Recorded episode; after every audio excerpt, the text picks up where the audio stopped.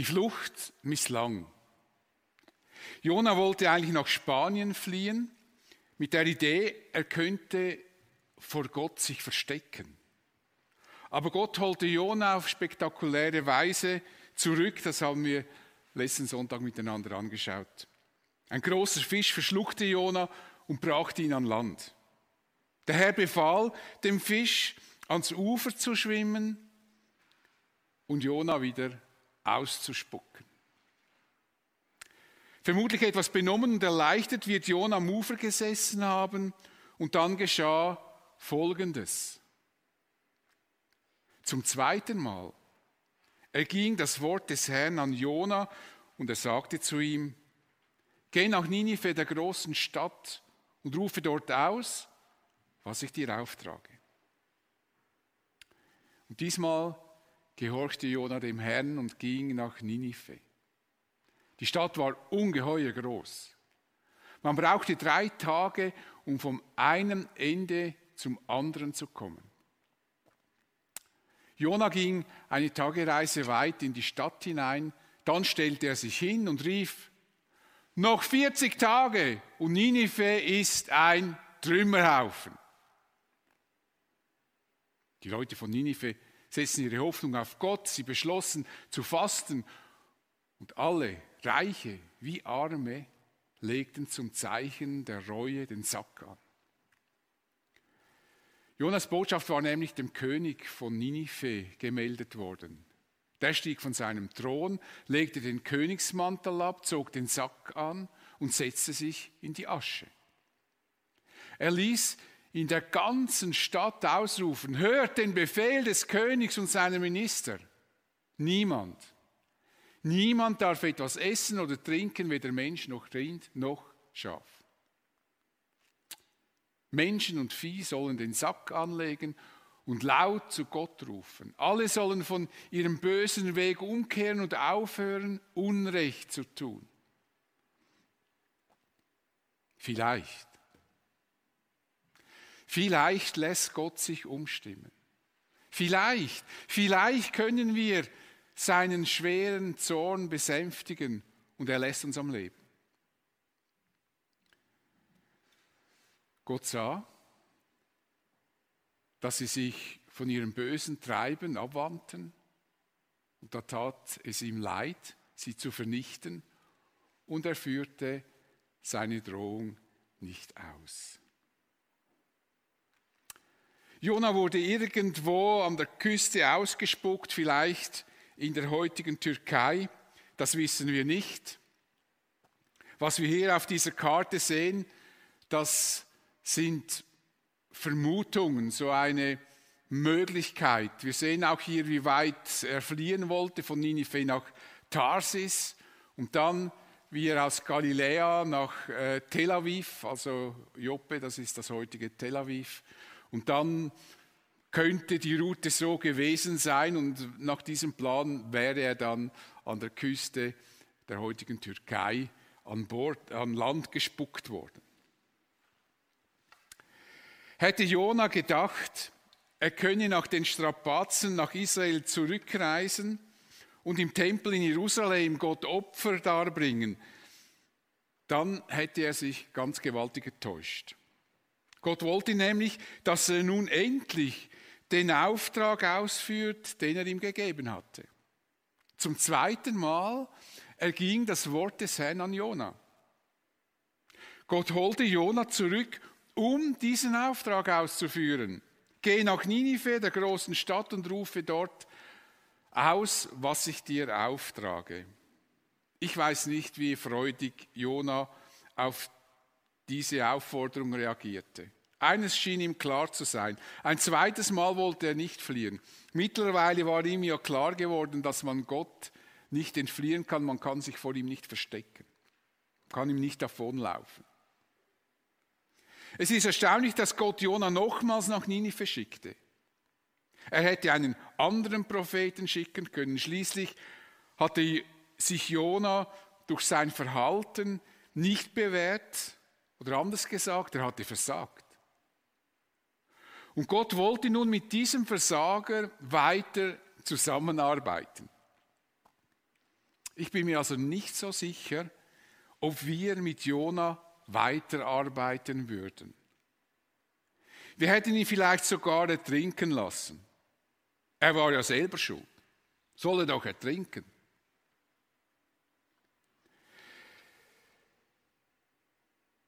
Er hätte Gott nicht davonlaufen müssen.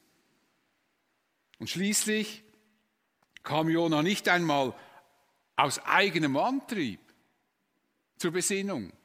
Er saß nicht auf diesem Schiff und hat gedacht, oh, jetzt, jetzt beim nächsten Hafen nehme ich ein anderes Schiff und kehre um und gehe doch nach Ninive. Nein, Gott musste eingreifen, damit er endlich einmal zur Besinnung kommt und notgedrungen sein Fehlverhalten wirklich verstanden hatte.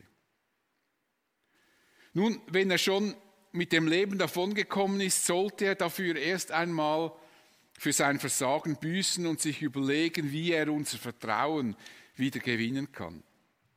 Einem solchen Mann kann man doch nicht gleich einen wichtigen Auftrag anvertrauen. So würden wir vermutlich denken und so würden wir vermutlich uns verhalten.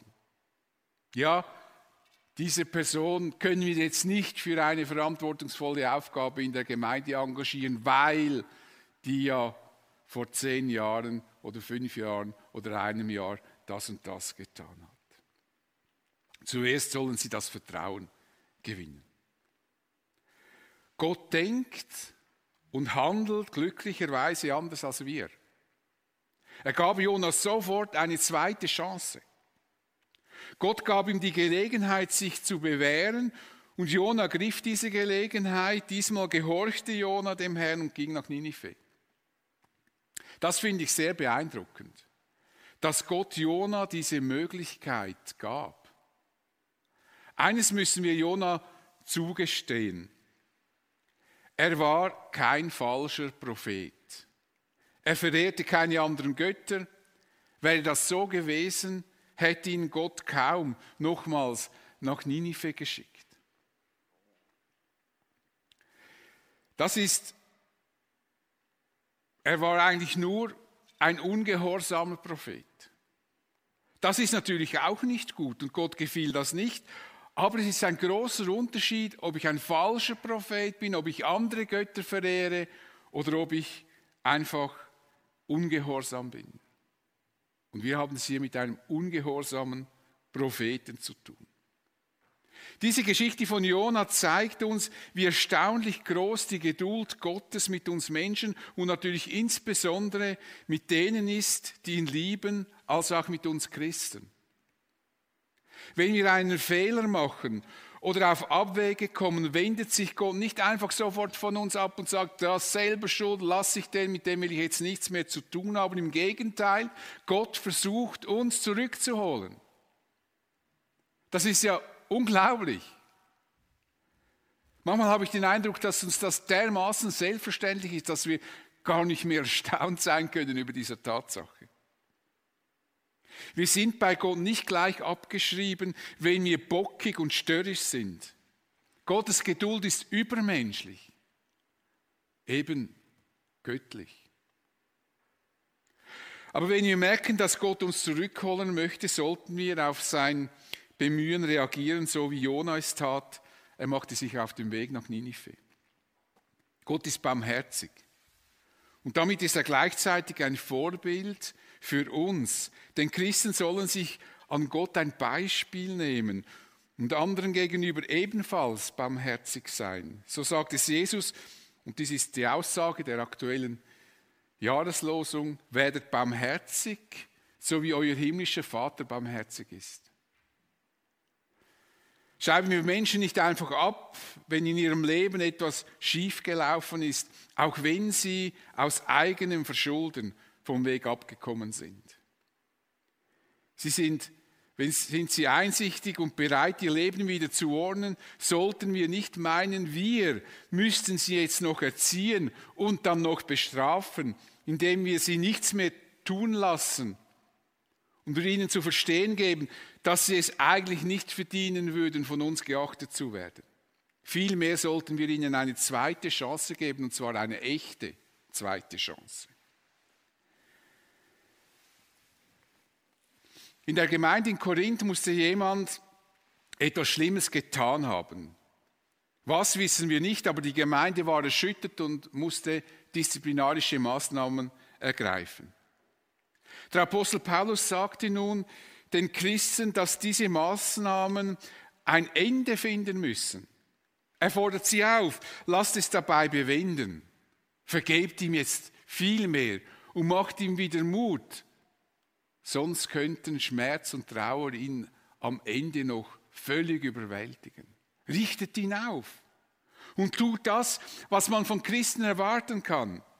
Ich bitte euch eindringlich, ihm ganz bewusst wieder eure Liebe zu erweisen. Und der Grund, warum sie das tun sollten, erwähnt Paulus auch. Denn wir wollen dem Satan nicht in die Falle gehen, schließlich wissen wir genau, was seine Absichten sind. Der Teufel freut sich, wenn Christen unbarmherzig sind, wenn sie sich streiten und sich gegenseitig zerfleischen. Und bei jedem Konflikt, bei jeder Schwierigkeit, die wir in einer Gemeinde haben, müssen wir immer gut überlegen, wie wir uns verhalten, damit wir nicht dem Teufel zuspielen, sondern dass wir uns verhalten, wie man das von Menschen erwarten kann, die Jesus lieben. Es ist also besser, wenn wir uns Gott zum Vorbild nehmen, der dem ungehorsamen Jona eine echte zweite Chance gab. Jona machte sich also auf Richtung Ninive. Die Stadt war ungeheuer groß, man brauchte drei Tage, um von einem Ende zum anderen zu kommen. Das war also auch in der damaligen Zeit eine unglaublich riesige Stadt. Jona rief einen Tag lang in die Stadt hinein und begann zu predigen, wie es ihm Gott gesagt hatte. Und die Predigt fand ihren Höhepunkt in einem vernichtenden Aufruf. Noch 40 Tage ist, noch 40 Tage und Ninive ist ein Trümmerhaufen, ist zerstört. Das war schon sehr vernichtend, was Jona den Leuten von Ninive zu sagen hatte. Ich nehme an, dass Jona den Leuten erklärte, was der Grund für, diese, für, für dieses vernichtende Gericht war. Uns ist die Kernaussage dieser Botschaft überliefert. Noch 40 Tage und Ninive ist ein Trümmerhaufen. Er verkündigte offenbar nur diese Gerichtsbotschaft. Er sagte nicht, wenn ihr euch vor Gott demütigt, dann würde er vielleicht von einer Strafe absehen. Es war also nicht so wie die Botschaft des Evangeliums, die uns sagt, dass wir verloren sind und in die Hölle kommen werden, aber wenn wir unsere, unsere Schuld bekennen und glauben, dass Jesus für unsere Schuld am Kreuz starb und auferstanden ist, dann werden wir gerettet. Nein, Jona verkündigte nur Gericht. Und er machte kein Angebot zur Umkehr. Er sagte nicht, dass es einen Weg geben könnte, um der Strafe zu entgehen. Offensichtlich waren die Menschen in Ninive erschrocken über, die, über, das bevorstehende Gericht und erstaunlicherweise brachten sie Jona nicht zum Schweigen oder sie versuchten ihn nicht zu töten. Wie das manchmal in Israel geschah, wenn ein Prophet eine ungemütliche Nachricht von Gott überbrachte. Die Menschen in Ninive, der Stadt, deren Bosheit vor Gott kam und, es sie, und er sie wegen dieser Bosheit richten wollte, nahmen das, was Jona sagte, ernst. Sie wollten versuchen, ob sie Gott umstimmen können. Sie beschlossen zu fasten und alle, Reiche und Arme, legten zum Zeichen der Reue den Sack an. Nicht nur einige Bewohner verhielten sich so. Die ganze Stadt stand unter Schock. Niemand schien zu belächeln, was Jona sagte. Selbst der mächtige König von Ninive erschrak über das bevorstehende Gericht. Der König stieg von seinem Thron, legte den Königsmantel ab, zog den Sack an und setzte sich in Asche. Und er befahl seinem Volk, es ihm gleich zu tun. Und er erließ einen Befehl. Niemand darf etwas essen oder trinken, weder Mensch noch Rind noch Schaf. Menschen und Vieh sollen den Sack anlegen und laut zu Gott rufen. Alle sollen von ihrem bösen Weg umkehren und aufhören, Unrecht zu tun. Sogar die Tiere mussten sich an dieser Umkehr beteiligen. Das war alles andere als halbherzig. Keine Alibi-Übung, sondern beherzte und radikale Aktionen. Sie waren bereit, mit ihrer Sünde zu brechen. Denn sie sollen nicht nur fasten und äußerlich Reue zeigen, sie sollen umkehren und nichts Unrechtes tun. Das ist viel mehr als nur einen Sack anzuziehen und sich in Asche, mit Asche zu überschütten. Nein, das war wirklich eine tiefgreifende Umkehr. Sie haben mit ihrer Sünde gebrochen. Das ist der einzige Umgang, den wir mit Sünde haben sollten. Denn Sünde gewöhnt man sich nicht ab, sondern mit der Sünde bricht man. Und manchmal werde ich den Eindruck nicht los, dass wir es vorziehen, uns Sünden abzugewöhnen, etwas weniger stehlen, etwas weniger untreu sein, etwas weniger lügen und so weiter. Irgendwann hoffen wir dann, dass wir diese Sünde loswerden. Aber das funktioniert leider in den wenigsten Fällen. Mit Sünde muss man brechen, wie die Menschen in Ninive. Stellt euch vor, ein Mitarbeiter, der zu tief in die Kasse seiner Firma gelangt hat und Geld gestohlen, wird erwischt und dann sagt er seinem Chef, oh, das tut mir wirklich leid. Ich will das in Ordnung bringen und ich tue das nicht mehr. Und ich bezahle auch den ganzen Schaden. So wird dieser Chef sich überlegen, ja, okay, ich könnte ihm eine zweite Chance geben. Würde dieser Mitarbeiter hingegen sagen, oh, es tut mir leid, dass, ich, dass mir das wieder passiert ist, dass ich wieder gestohlen habe, ich will mir das langsam abgewöhnen. Geben Sie mir doch eine Chance. Ich glaube kaum, dass dieser Chef, dieser Vorgesetzte diese Chance gibt und das Risiko nochmals eingeht, dass Geld abhanden kommt. Die Niniviten machten keine religiöse Schau, sondern sie veränderten ihr Verhalten, sie machten Schluss mit ihren Sünden. In jenen Völkern gab es eindeutige Handlungen, die der Reue, Trauer und Erschütterung Ausdruck gaben oder mit denen man die Aufmerksamkeit Gottes auf ein bestimmtes Anliegen ziehen wollte. Eben Sack und Asche oder man zerriss die Kleider. Also das, das waren sehr, sehr, sehr emotionale Handlungen, die man damals machte. Selbst Könige scheuten sich nicht, in der Öffentlichkeit in Sack und Asche aufzutreten und damit sichtbar sich vor Gott zu demütigen. Das muss man sich mal vorstellen. Ein hoher Regierungsmann, der sich vor Gott öffentlich demütigt. Auch in Israel wurde diese Form der Demütigung vor Gott praktiziert. Im Buch Nehemia lesen wir, die Israeliten versammelten sich zu einem Fasttag. Sie hatten den Sack angelegt und sich, sich Erde auf den Kopf gestreut. Solche Verhaltensweisen kennt unsere Gesellschaft nicht mehr. Doch manchmal wäre es hilfreich, wir könnten sichtbar machen, was uns bewegt und was wir bereuen. Das würde uns helfen, die Sünde so radikal zu behandeln, wie sie es verdient. Aber wenn das natürlich ein Einzelner macht, in einer Kultur, die diese, diese Bildsprache nicht versteht, ist das ein bisschen problematisch. Aber es gab früher auch bei uns Aufrufe zu Gebet und Buße. Auch von der Regierung verordnet. 1572 wurde in Zürich nach der französischen Bartholomäusnacht zum Gebet für die verfolgten Hugenotten aufgerufen. 1639, nach mehreren Seuchenepidemien während dem Dreißigjährigen Krieg, wurde in St. Gallen erstmals ein Buß- und Betag durchgeführt. Das können wir uns heute in dieser Form gar nicht mehr vorstellen. Würde eine Regierungs- man so wie dieser König ausrufen und sagen, so, wir tun jetzt Buße in Sack und Asche, dann gäbe es eine Arena, in der man diskutiert, ob es das gut ist und warum das der das macht und ob mit dem etwas nicht stimmt. Doch wäre es nicht jetzt an der Zeit, wenn wir uns als Volk auf Gott ausrichten würden? Wäre es jetzt angesichts dieser Epidemie nicht gut, wir würden uns als Völker vor dem lebendigen Gott beugen? Grund genug hätten wir. Wir haben unsere Hoffnung in die Impfungen gesetzt.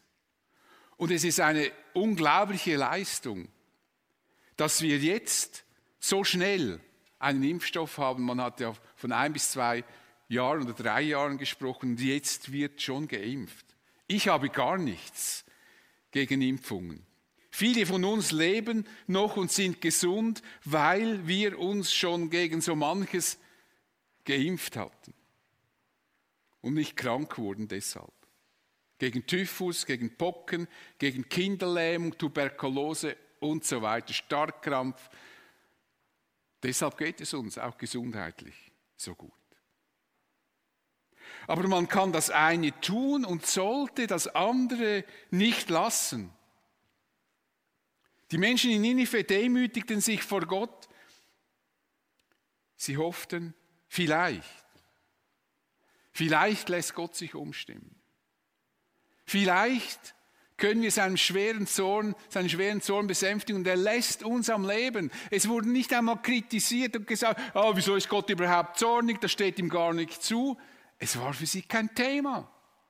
Vielleicht können wir seinen schweren Zorn besänftigen und er lässt uns am Leben. Für uns könnte die Hoffnung darin liegen, dass Gott vielleicht diesen Virus unschädlich macht, wenn er sieht, dass sich die Nationen vor ihm demütigen und nicht einzig, einzelne so Einzelaktionen machen, sondern wenn die Nationen sich beugen vor ihm. Vielleicht würde er das tun. Jona hatte den Menschen in Ninive nichts versprochen, gar nichts. Er hatte nicht versprochen, Gott würde sich eventuell umstimmen lassen. Aber die Menschen wollten es trotzdem versuchen. Vielleicht lässt Gott sich umstimmen. Was damals in Ninive geschah, ist erstaunlich. So stellen wir uns Erweckung vor. Menschen, die sich auf die sich Gott zuwenden. Und dasselbe hatten wir ja schon bereits bei Jona auf dem Schiff. Am Ende beteten alle miteinander, alle Schiffsleute, den Gott Israels an, den Gott Jonas. Eine ganze Stadt, die umkehrt und aufhört, Unrechtes zu tun. Eine Frage wirft das schon auf. Warum reagierten die Menschen auf die Botschaft von Jona? Jona war für sie ein Ausländer. Warum taten sie nicht einfach als Spinner ab? Ich meine, dass Jesus uns einen kleinen Hinweis gibt, denn er sagte seinen Gegnern, wie Jona für die Leute von Ninive ein Zeichen war, so wird es auch der Menschensohn für die heutige Generation sein. Ich vermute, dass das, was mit Jona geschah in Ninive, bereits bekannt wurde. Vielleicht berichteten die Seeleute darüber, dass sie Jona über Bord warfen und sich der Sturm sofort legte. Nachher betete die ganze Mannschaft diesen Gott des Jonas an. Und die Meldeläufer, dass, dass der Informationsfluss war in der damaligen Zeit viel, viel stärker und viel schneller, als wir uns das vielleicht vorstellen. Und insofern war den Menschen in Ninive ein Zeichen gegeben, das Zeichen des Jona, dass sie wussten, hinter diesem Jona muss ein mächtiger Gott stehen, den man ernst nehmen sollte. Könnt ihr mir vorstellen, dass das der, der, der, der Grund ist, weshalb Ninive so stark auf diese Botschaft reagierte? Gott sah nicht nur die Bosheit der Menschen in Ninive, er sah jetzt auch ihre Reue. Gott sah, dass sie sich von ihrem bösen Treiben abwandten. Gott sucht nicht das Schlechte im Menschen. Er ist nicht eifrig im Bestrafen und Richten, so wie man das ihm immer unterschieben möchte. Vielmehr freut er sich darüber, wenn er Gutes entdecken kann. So sagt er es deutlich durch den Propheten Ezekiel. So gewiss ich lebe, sagt der Herr, Mir macht es keine Freude, keine Freude, wenn ein Mensch wegen seiner Vergehen sterben muss. Nein, ich freue mich, wenn er seinen falschen Weg aufgibt und am Leben bleibt. Das ist das, was mich freut. Darum kehrt um, kehrt schleunigst um. Das sagte Gott zum Volk Israel. Aber wie wir sehen, ist das offensichtlich auch, gilt das offensichtlich auch für Menschen, die in Ninive leben, genauso. Und uns gilt auch die Aufforderung des Propheten Joel, zerreißt eure Herzen und nicht eure Kleider, ja, kehrt um zum Herrn, eurem Gott.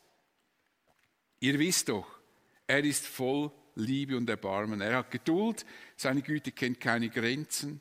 Das Unheil, das er androht, wie oft tut es ihm leid. Wie gnädig ist er. er es tut ihm immer wieder leid, wenn wir ernsthaft umkehren. Wenn wir unsere Schuld mit Gott in Ordnung bringen, dann erbarmt sich Gott gern.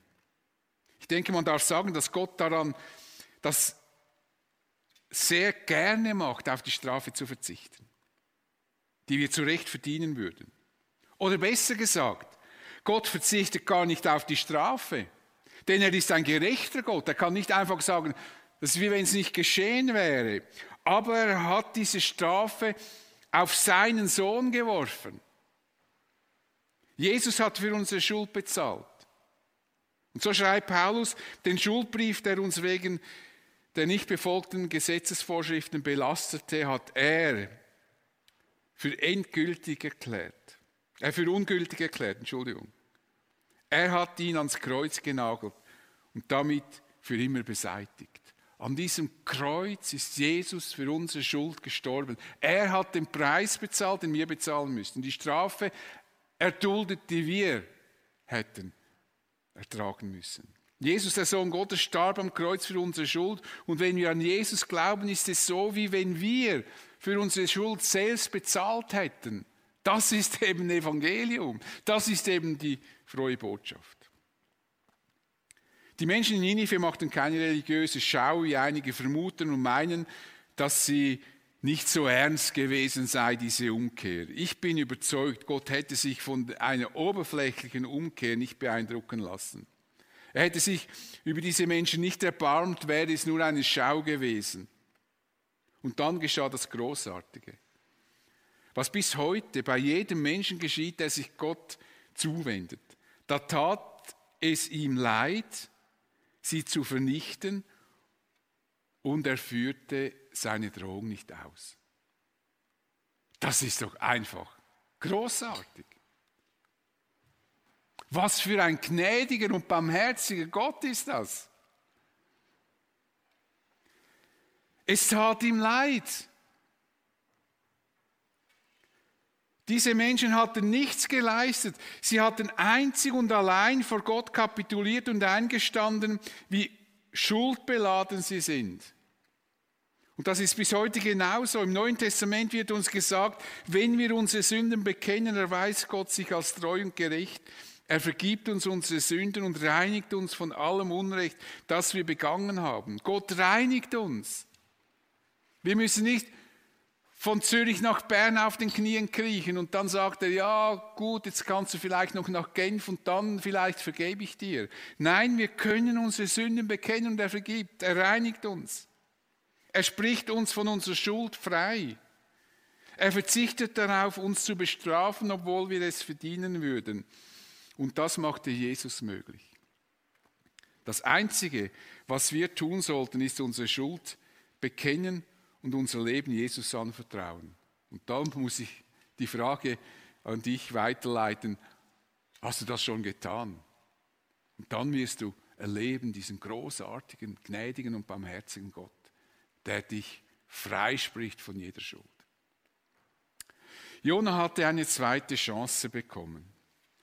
Gott hat ihn wegen seines Ungehorsams nicht verworfen. Selbst das böse Volk der Assyrer bekam eine zweite Chance. Sie durften nochmals neu beginnen. Für das Volk Israel war das eine große Provokation. Der Gott Israels erbarmt sich über einen bösen heidnischen Volk, das Buße tat. Was in Ninive geschah, war eine indirekte Anklage an das Volk Israel, das nicht auf seine Propheten hörte und nicht bereit war, umzukehren. Was in Ninive geschah, zeigte den Israeliten, dass sie das Gericht verdienten, das über sie kommen wird. Denn Gott wäre bereit, sich über ihnen zu erbarmen, wenn sie nur von ihrem Götzendienst abließen und von ihrem unmoralischen Leben sich abwenden würden. Er würde sich sehr, sehr gern über ihnen erbarmen. Insofern ist die Geschichte des Jona ein weiterer Versuch Gottes, sein Volk Israel zu gewinnen und ihnen zu zeigen, wie gern, wie gern er ihnen helfen würde. Und so sagte Jesus zu den Juden, im Gericht werden auch die Leute von Ninive gegen die heutige Generation auftreten und sie verurteilen, denn sie sind auf Jonas Predigt hin umgekehrt. Und hier ist einer, der mehr ist als Jona. Also, ihr seid einfach nicht bereit umzukehren. Schön, wenn Ninive gegen uns nicht aussagen wird. Wenn wir mit unseren Sünden brechen und die neue Chance nutzen, die Gott uns schenkt,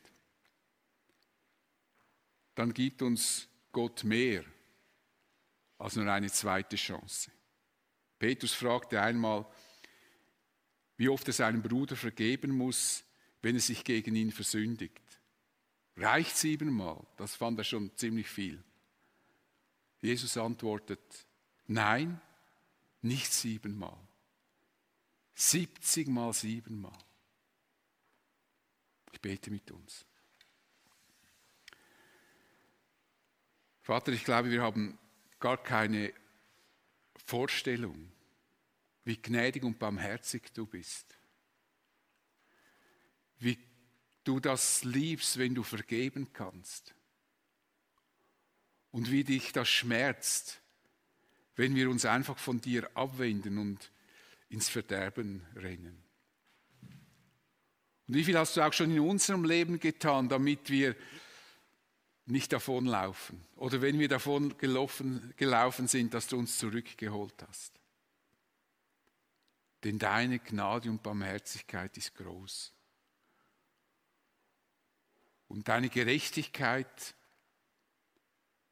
ist so groß, dass du deinen einzigen Sohn hingerichtet hast, damit er für unsere Schuld stirbt und damit uns vergeben werden kann. Ich will, möchte dir danken und dich anbeten. Amen.